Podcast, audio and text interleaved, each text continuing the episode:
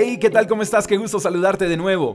Deuteronomio capítulo 11, verso 22 dice, Demuéstrale amor a Dios andando en sus caminos y aferrándote a Él. Hay tantas personas que dicen que aman a Dios, pero no saben ni siquiera lo que implica realmente amarlo. Sería ilógico, por ejemplo, que un hombre diga que ama a su esposa si a la vez le es infiel.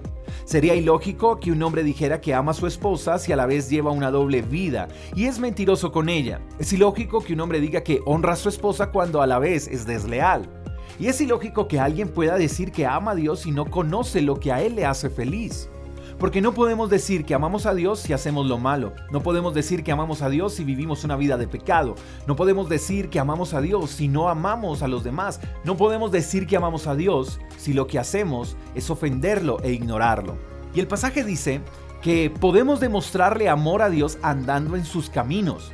Pero eso a pocos les gusta porque andar en sus caminos es caminar en rectitud. Caminar en sus caminos es ser fiel, es ser leal, es ser sincero, es ser íntegro, es ser correcto, es ser transparente, es ser justo. Y lastimosamente lo bueno incomoda y olvidamos qué es lo mejor. Olvidamos que andar en los caminos de Dios no es religión, sino una escuela donde aprendemos a ser mejores hombres, mejores personas y que esta enseñanza se debe reflejar en nuestros hogares, en nuestra sociedad, con todos nuestra conducta y en todo momento.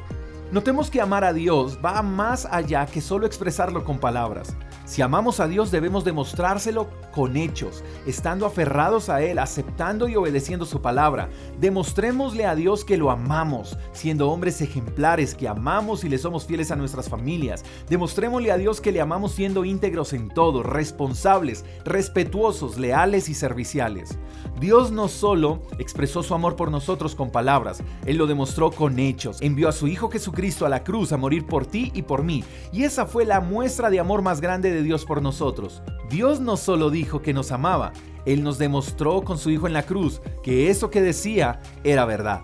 Y nos corresponde hacer lo mismo, decir y hacer. Dios no dudó en amarnos, no dudemos en amarlo a Él también. Espero que tengas un lindo día, te mando un fuerte abrazo, hasta la próxima. Chao, chao. Gracias por escuchar el devocional de Freedom Church con el pastor J. Si quieres saber más acerca de nuestra comunidad, síguenos en Instagram, arroba Freedom Church Call. Hasta la próxima.